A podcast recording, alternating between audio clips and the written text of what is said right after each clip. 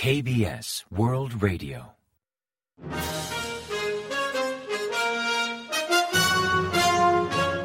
Informativo de KBS World Radio. Bienvenidos un día más al informativo de KBS World Radio.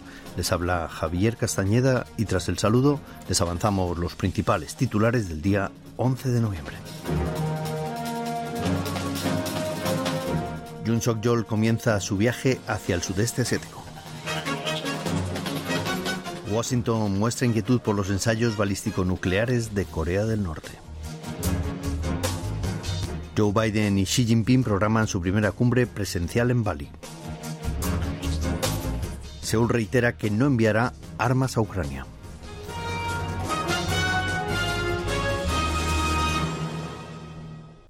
Tras el avance de titulares, les ofrecemos las noticias. El presidente de Corea del Sur, Yoon Suk-yeol, estará seis días en el sudeste asiático para asistir a diversas cumbres internacionales. Su viaje comenzó el viernes 11, siendo Camboya su primer destino, donde asistirá a la cumbre entre Corea del Sur y la Asociación de Naciones del Sudeste Asiático, ASEAN. El encuentro tendrá lugar en Phnom Penh, la capital, donde el mandatario surcoreano presentará su nueva estrategia sobre el Indo-Pacífico de Corea del Sur y una iniciativa para aumentar la solidaridad entre Seúl y la ASEAN. El sábado 12 participará en la cumbre ASEAN más 3, un mecanismo de diálogo de ASEAN al que se suman Corea del Sur, China y Japón, mientras que el domingo 13 asistirá a la cumbre de Asia Oriental. En paralelo a estos encuentros multilaterales, Jun mantendrá una cumbre trilateral con el presidente estadounidense Joe Biden y con el primer ministro japonés Fumio Kishida, además de otra solo con Biden sobre cooperación ante el problema norcoreano.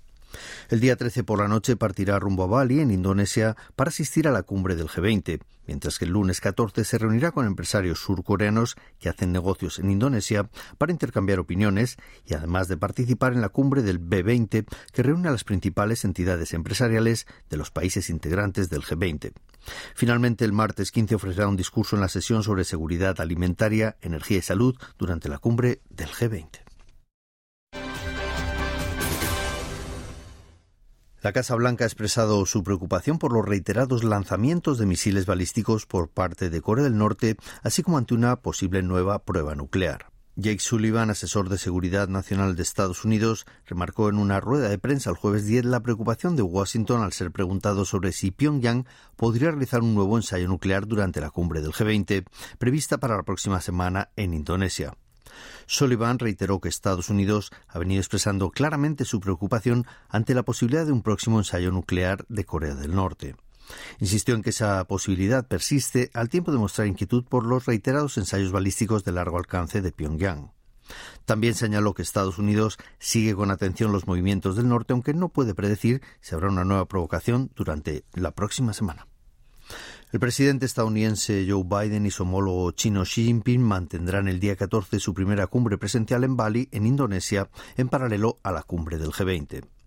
Mediante un comunicado, Karine Jean-Pierre, portavoz de la Casa Blanca, explicó que ambos líderes estudiarán posibles vías para mejorar los canales de diálogo entre ambos países, gestionar la competencia de forma responsable y cooperar en ámbitos de interés común, como los problemas transnacionales que afectan a la comunidad internacional.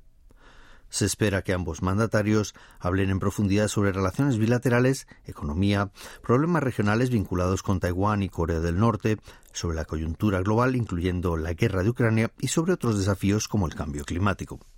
Según comentó un funcionario del Consejo de Seguridad Nacional de la Casa Blanca, después de la cumbre no emitirán ninguna declaración conjunta, pues no está enfocada a resultados concretos, sino a sentar las bases para mejorar las relaciones bilaterales. Mientras algunos medios han publicado que Corea del Sur enviará municiones a Ucrania a través de Estados Unidos, el Ministerio de Defensa expresó que aunque están negociando la exportación de municiones con Washington, su destino no es dicho país europeo. En un comunicado emitido el viernes 11, la cartera explica que está negociando con Washington el envío de municiones de 155 milímetros para uso interno de Estados Unidos, recalcando que solo enviarán esas armas tras confirmar su destino, pues el gobierno surcoreano mantiene su postura de no suministrar armas para la guerra en Ucrania. Las declaraciones llegan tras una noticia publicada por Wall Street Journal el día 10, afirmando que Corea del Sur planeaba vender municiones de artillería a Ucrania mediante un intercambio de armas con Estados Unidos. Ned Price, portavoz del Departamento de Estado estadounidense, eludió responder directamente al ser preguntado si una noticia de Radio Asia Libre, confirmando que Pyongyang lleva un mes fabricando ropa y calzado para el ejército ruso, es cierta. Durante una rueda de prensa ofrecida el jueves 10, Price no descartó esa posibilidad y solo expresó que Rusia ha solicitado ayuda militar a Corea del Norte. Señaló que Pyongyang y Moscú negociaron sobre el suministro de una cantidad significativa de armas y que el norte intenta enviar proyectiles de artillería a Rusia de forma encubierta, algo que incumple las sanciones del Consejo de Seguridad de la ONU. Previamente, Radio Asia Libre divulgó que Rusia había proporcionado a Corea del Norte materias primas para fabricar gran cantidad de calzado y uniformes militares de invierno para los soldados rusos enviados a Ucrania. Según la emisora, tres fábricas en Pyongyang y varias más en otras regiones norteñas trabajan actualmente en dicho encargo.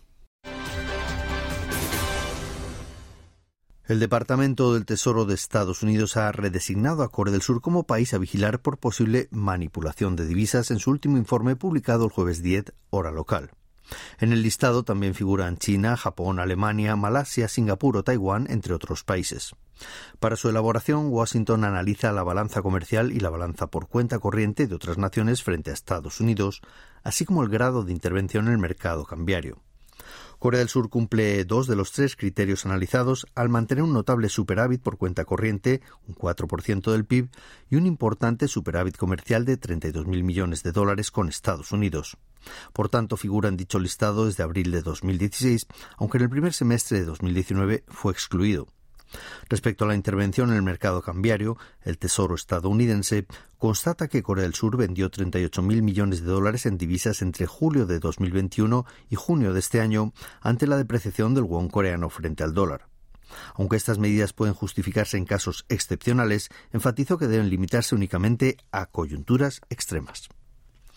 Durante los diez primeros días de noviembre, las exportaciones surcoreanas bajaron ligeramente respecto al mismo periodo del año anterior.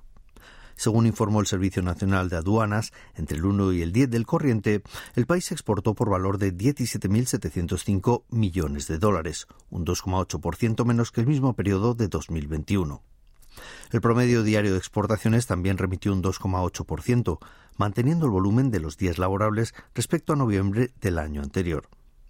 En tanto, las importaciones disminuyeron un 6,7% en términos interanuales hasta registrar 19.755 millones de dólares. Y en lo que va de noviembre, la balanza comercial de Corea del Sur arrojó un déficit de 2.050 millones de dólares, menos que los 2.963 millones de dólares del mismo periodo en 2021, elevando el déficit comercial de 2022 a 37.600 millones de dólares. El juego tradicional coreano Yutnori ha sido designado como Patrimonio Cultural Intangible, según anunció la Administración de Patrimonio Cultural de Corea el viernes 11. Yutnori es un juego tradicional coreano que consiste en lanzar unos dados, cuatro palos de madera con forma de media luna, y mover las fichas según el resultado. Normalmente se juega en festividades tradicionales y en particular durante el año nuevo lunar. Los primeros registros de este juego datan del periodo de los tres reinos de Corea, los siglos I a.C. a 7 después de Cristo, y también de la dinastía Koryo, del 918 al 1392. La Administración de Patrimonio Cultural explicó que Yud Nori posee un gran valor histórico y cultural, pues se ha transmitido de generación en generación, así como un elevado valor académico al aparecer en los registros históricos de suma importancia como las crónicas de la dinastía Choson. Y ahora pasamos a ofrecerles el pronóstico del tiempo. Tras un viernes nublado y con alta concentración de micropartículas, para el sábado 12 se esperan lluvias en todo el país, aunque la calidad del aire volverá a ser normal o buena. Las lluvias empezarán en la mañana en la isla de Jeju y persistirán hasta la mañana del domingo, y en la zona del este de Gangwon hasta la madrugada del lunes. En tanto, el termómetro oscilará entre 7 y 15 grados de mínima en la mañana y entre 19 y 24 grados centígrados de máxima por la tarde. Y a continuación comentamos los resultados del parqué. La bolsa surcoreana registró el viernes 11 importantes mejoras en ambos índices al ralentizarse el aumento de precios al consumidor en Estados Unidos. Así el COSPI, el índice general, recuperó nada menos que un 3,37% respecto al jueves hasta cerrar la jornada en 2.483,16 puntos. En tanto, el COSDAC, el parque automatizado, ganó un 3,31% hasta culminar la sesión en 731,22 puntos.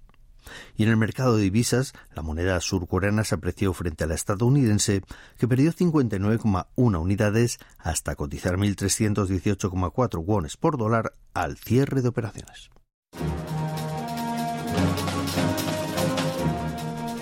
Y hasta aquí el informativo de hoy. Gracias por acompañarnos y sigan en la sintonía de KBS World Radio.